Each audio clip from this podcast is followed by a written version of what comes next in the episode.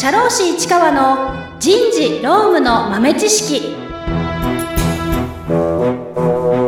皆さんこんにちは。社会保険労務士の市川めぐみです。今週はちょっと気分を変えまして、えー、まあ、労務の話というよりは仕事の話をしたいななんていうふうに思っております。まあ、もう12月ですからね、年末ですので、えー、私の中で今年革命が起きた出来事としてはチャット GTP の出現なんですけれども、あの、チャット GTP 皆さん使ってみたことありますか？あれあの、すごいんですよ。で、あの、やっぱチャット GTP、GPT が初めて出てきた頃、まあ無料だし、ちょっとやってみたっていう人多いと思うんですね。で、そこで、ちょっといつも自分が仕事上受けるような質問をパペペって打ってみて、出て、何言ってるんだよ、違うじゃないかっていうことが結構多かったと思うんです。でもって、それをもとに、まあまあまあ、AI だったらこの程度だよね、みたいなことで使わなくなっちゃってたような人も多いんじゃないかな、というふうに思うんですが、まあ、そもそも、まずこのチャット GPT、まあ、生成 AI ですかね。生成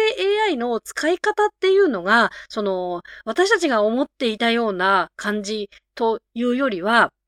こうブラッシュアップするために何かこうね、案を出してくれるっていうような、なんか案を出したりとか、これについてどう思いますかっていうことに対してのフィードバックをくれたりとか、そういうことをしてくれるんですよね。なんかその、もうあの、パソコンとかその機械って情報だけをこう入手して、それに対してこう出せればいいやみたいな 感じだったと思うんですけど、あの、そういうようなイメージだったと思うんです。で、その使い方次第だよね、みたいなところがあったと思うんですよ。なので、例えば、あの、労働基準法のない何条について教えてくださいって言ったら返してくれるとか、そういうイメージだったのが、実際にスタートしてみたら、ちょっと違うぞと、嘘つくぞこいつらっていうような感じで、あの、まだまだだね、みたいに思われていたんではないかなと思うんですが、あのー、そうではなくて、これ使い方のコツみたいなのがありまして、あの、漠然とした話の方が、精度が高いんですよ。なんか何言ってるかっていうと、えっ、ー、と、漠然と私こんなことがしたいんだよねって聞いてみるとですね、それのやり方についてアドバイスをくれるんですよ。で、そのアドバイスはきっとあのネットとかなんかいろいろなところからこう引っ張ってきて、またきっと一般的なことなんだと思うんですけれども、一般的なことをバーッと言ってくれるっていうだけで相当頭の整理になるんですね。で、もちろん、その自分が何かこう好きでやってるようなことで一生懸命いろいろ考えてこう一から作るっていうのというのはそれはそれで楽しいんですけど、このチャット GPT さんに聞くと、あの、仕事のことなんかで、あの、そこを一生懸命自分で考えてやる。まあ、それが、こう、わかる勘どころ、どういう風な思考回路で進めればいいのか、みたいな勘どころって何回もその仕事をしてないと覚えられないものだったじゃないですか。で、あの、先輩からこういう風に仕事進めるんだよって聞いて、何回もやって覚えていくっていう感じだったのが、あの、チャット GPT に聞くとですね、こういう風に考えるといいよって言って出してくれるんですよ。で、あの、ちょっとなんか違う気がするなとか、もう一つ案が欲しいとかって言って更新するともう一個同じ質問に対する違う回答をくれたりとかするんですね。これはすごいことですよ で、あの、実は最近、うちあの、採用を一生懸命やっておりまして、で、あの、採用について何かアドバイスをくれと。いうふうに、あの、お願いして、ね、あの、一緒に考えてもらったわけですよ。でも、すごいですよ。もう私、採用について困っています。っていう風に一言を言うとですね、採用に関するお悩みを聞かせてください。具体的な質問やどのような点で困っているか教えていただければ、最適なアドバイスを支え、差し上げることができます。すごいですね。かっこいいですね。どんなことでも結構ですっていうので、まあ、採用サイトを作りたいと思っていますと。いうふうに私聞いたわけです。そうしたら、採用サイトを作成する際にはいくつか重要なポイントを考慮する必要があります。ということで、基本的な主要ステップを挙げてくれたんですね。まず、目的とターゲット、ブランディングデザイン、そしてコンテンツ、応募プロセス、えー、SEO、えー、分析改善っていう風にこう、挙げてくれて、まあ、一つずつやっていくといいよと。で、その中で、まあ、コンテンツについて何を作ったらいいのかわかんなかったので、コンテンツの内容って聞いてみたんですね。そうするとですね、採用サイトではこういうコンテンツがいいですよと。会社概要、職種ごとの情報、社員の声、企業文化と環境、えー、福利厚生、対応、えー、採用プロセス、よくある質問、連絡先情報と、まあ、このプロセスを網羅するといいよっていう風に教えてくれるわけですね。でもって 私、この時ですね、一つ一つ面白いから聞いてみたんですよ。事業概要には何を書いたらいいですか？で、企業概要に含めるべき主要な情報は次の通りですって言って、こう、歴史、ミッション、ビジョン、事業内容、組織構造、えー、文化、リーダーシップ、社会的責任、持続的可能性、主要な実績と成果、みたいな風に、こう、書いてくれたわけですね。で、この中で、あのー、これがあったらいいなっていうか、これなら書けるなっていうのを書いて、私実は採用サイトを作ったりとかしています。で、まあ、これもこれですごいんですけれども、ホームページ、あの、私の、あの、会社のバラストのホームページって、ホームページ作る方に作ってもらってるんですけれども、まあ、結構私も自分でいじるの好きなので、結構その私が自分で回収できるような余地を残してもらってるんですね。で、ブログとか投稿するところっていうのはもう完全に私が好きにできるんですよ。で、あの、ワードプレス使ってるので、あの、ウィジットって言うんですけど、あの、横につけたりとか、上につけたりとかする、その、ブロックみたいなところがあって、そこのデザインとかは自分でも自由に変えられるんですよね。なので、あの、右側に、あの、採用サイト専用の、その、なんて言うんでしょうね、メニュー表みたいなのを出したいなと思って、で、それをですね、こういう風にしたいなっていう風に思ってですね、こう言ってみたんですね。次のコンテンツをモノクロデザインのボタンでリンクを作成してくださいって書いて、採用トップ、えー、職種、バラストについてっていうその、え、ー、と、コンテンツと、あとそのコンテンツに対する、えー、URL を、こう、チャットに入れて、で、これで作ってくださいっていう風にしたら、あのですね、まず最初はですね、すごくちょっとトンチンカンな感じになっちゃったんですけれども、あのー、モノクロにしてくれと。で、なので、えー、この下にですね、ワードプレスの右カラムに設置します HTML で作成してくださいっていう風に足してみたんですね。質問文を。そうしたらですね、そのままコピペで使えるコードをですね、もうバッと生成してくれるわけですね。で、これを、このコードをそのままコピーして、ワードプレスのウィジットのところにペタッと貼って更新ってすると、普通にボタンができるんですよ。で、そしたらですね、ちょっとデザイン的にもう少しボタンが大きい方がいいなとかいろいろありまして、縦のサイズを1.5倍にしてくださいとか、あとあのエントリーシートの画面は新しいウィンドウを開くようにしてくださいとかっていう風にちょっと修正をすると、もうその通りのまたかしこまりましたってパーッと出してくれるんですね。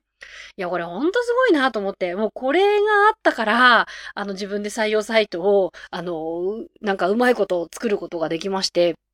で、これと並行して、あの、デザイナー、デザインしてくれる方に、あの、採用サイトちょっとこういう風に変えたいんですけどって頼んで、並行して変えてもらったっていうやり方をいたしました。だからもうトップページしか頼んでないんですよ、実は。で、その他は、こう、チャット GDP に何書いたらいいかな何書いたら伝わるかなって聞いて、で、えー、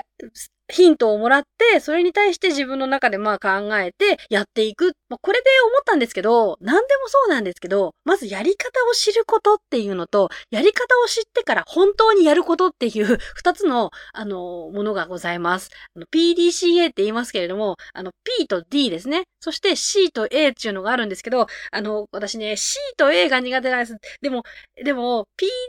PDCA の P で止まる人って結構多くないですか？で、P はやってくれるんですよ。チャット GPT。すごい得意なんです。P の部分が。で、その D は自分でやらないとどうしようもないので、まずやると。で、それからね、C と A なんですよね。問題はね。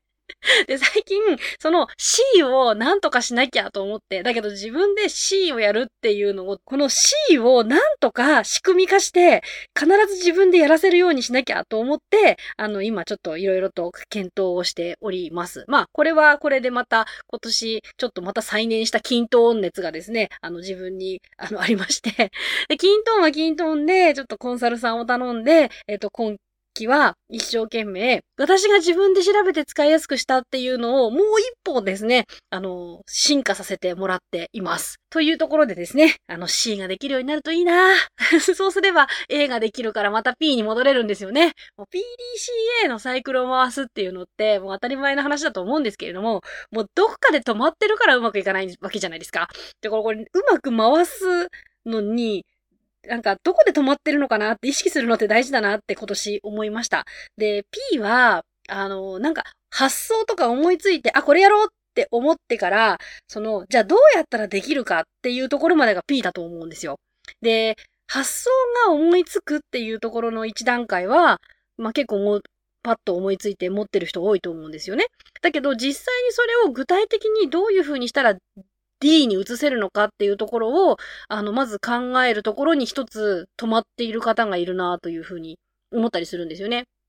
まあ、例えばですよ。例えば、もう今の会社がすっごい嫌で転職したいなって思うとするじゃないですか。転職したいなって思うのってまだ P じゃないですよね。でも、転職したいなって思った時に、どういう風にしたら転職できるのかとか、そういう風に悩ん、を考えて、自分は何のために、どういうような感じの転職、あの会社に、会社に転職してどういう風な生活をしたいっていう風に考えて、考えるところまで、まあ行ったとして、で、その後、じゃあ実際にどういうふうに行動に移そうかとか、で、実際に入社するまでのこう道のりみたいなのって、そこまでを考えるのが多分 P だと思うんですよ。で、実際に、あの、じゃあ、えー、実際に転職しよう。じゃあ、求人サイトに、あの、登録をしようとか、就職サイトに登録しよう。じゃあどこ登録しようかなとか、こ考えて実際に自分で登録をして、で、面接を受けて入社をするっていうような流れを自分の中でこうプランとして作って、じゃあ実際によし、やるぞってで登録をし、あの、会社にエントリーをし、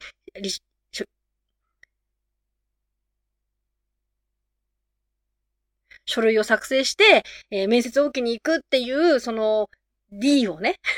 D に結びつく方ってまあ、そこで少し減るわけじゃないですか。みんなが、よし、転職するぞって思ったら、みんながみんな全員行動に移すわけではないと思うので、まあそこで止まっているっていう場合もあるし、あと実際にスタートしてから、なんかうまくいかないな、みたいな。なんか、内定はもらうんだけど、内定もらったところ全部なんかちょっと違うんだよな、みたいになっちゃってる場合に、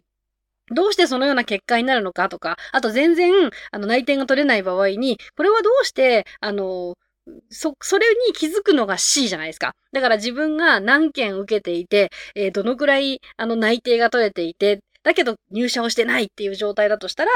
結果に結びついてないから何がおかしいのかっていうチェックをしなきゃいけないんだけど、まあ、就職サイトの場合は、あの、それがね、一個でやってれば、一個で就職活動してれば、自分が何件エントリーして、何件進んでてっていうのが画面でわかるからわかりやすくていいんですけど、もしなんか何個もエントリー使ってたりとか、あとあの、会社のサイトに直接応募してくれたりとか、そういうような場合って、自分の中で管理しなきゃいけませんので、結果がすごい見えにくい状態になってると思うんですよね。そこなんですよ。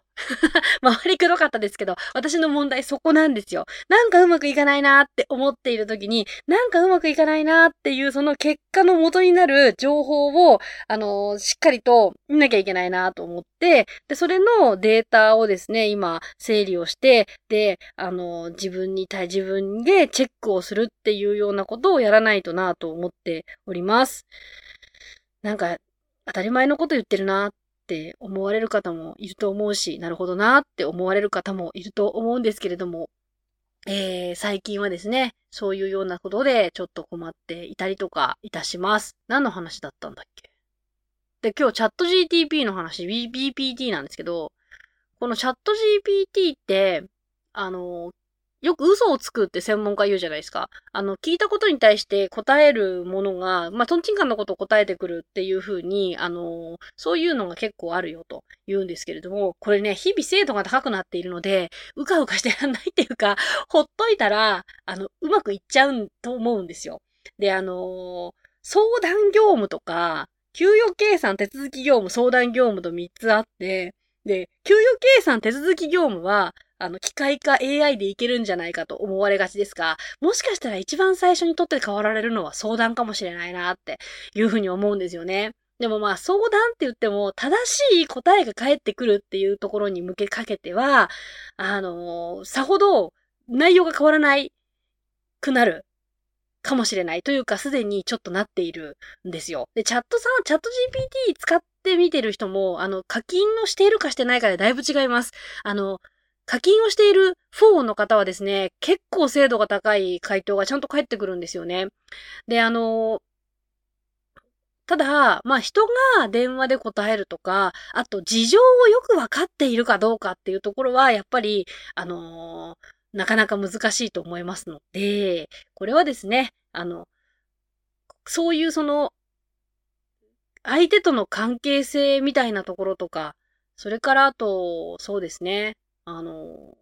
温かさみたいな、人と人との温かさみたいなところとか、そういうのを、あの、そういうのがやっぱ相談業務は残っていくかなとかね、思ったりしております。まあ、あとあの、給与計算とか手続き業務とかは法律が変わらない限り多分無理で、で、あの、そのね、事情を説明しないといけないんですよ。で、その事情が間違いなく全員間違いなく説明できるんだったら、あの、全然すぐに AI にとって変わられると思うんですけど、あの、その説明をですね、全員が全員正しくできるかっていうと、それはそうではないんですね。だってあの入力フォームを従業員の方本人に入力してもらって送信してもらうっていうやり方あるんですけど、その場合非常にですね、間違いが多いんです。フォームを自分で書いて、それをあの人事がえー、申請をして、電子申請をして、入社手続きをするっていうのってすごい画期的ですけど、入力してある住所とか名前とかが誤字脱字が多くてそこのチェックでなんかこう引っかかってるっていうこと結構あるんですね。そういうのをですね、見分ける力は AI には今のところないんですよね。だからもうそれこそマイナンバーで全ての人間の情報を管理して、この人はもうマイナンバーを出した時点で、あ、この人は今どういう環境で収入がいくらあって、扶養の家族が何人いてとかっていうのが、もうバーっと出るぐらいじゃないと、完全に、えー、機械でやるということはできないし、それに対してはものすごく、ものすごくハードルが高いと思うので、なかなか出ないんじゃないかなと思うんです。そうすると、意外と相談業務とかは消えるけど、給与計算とか社会保険の手続きとかは残るっていうことになるかもしれないなというふうに、あの、このチャットで遊んでいると思います。まあ、遊んでるんじゃないです。仕事をしていると思います。はい。ということで、今週はですね、もう超雑談、私のチャット GPT TI について語ってみました。本日はここまでです。えー、バラスト社労士法人は、労務相談、手続き、給与計算を得意としている社労士事務所でございます。えー、社労士お探しの方はぜひ一度お問い合わせください。ということで、お相手は、ブラスト社労士法人、社労士の市川めぐみでした。ありがとうございました。